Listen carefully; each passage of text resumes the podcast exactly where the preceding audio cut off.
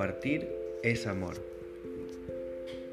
A diario surge en las redes sociales, en las charlas con familiares o amigos, en cualquier tipo de conversaciones, el tema no menor del hambre y las dificultades en el mundo.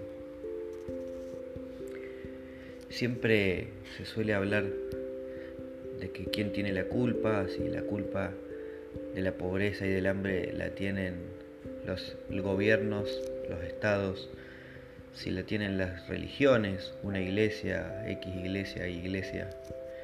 Y siempre nos olvidamos del principal motor de la humanidad, que somos nosotros mismos. Ya Jesucristo nos enseña en el Evangelio de Marcos cómo con poco ante esas 5.000 personas, con muy poco, Él le pide a sus discípulos que compartan eso poco que tenían, esos cinco panes y dos pescados. Y ahí aparece el milagro de Jesucristo en la reproducción de estos panes, de estos peces que incluso llegan a sobrar.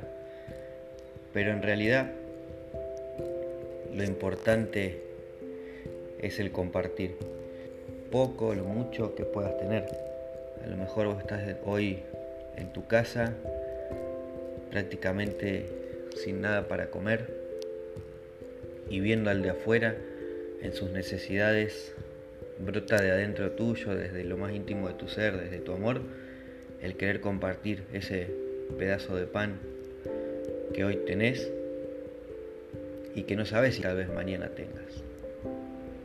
Es curioso cómo muchas veces cuando uno menos tiene es cuando más bondadoso, generoso se vuelve.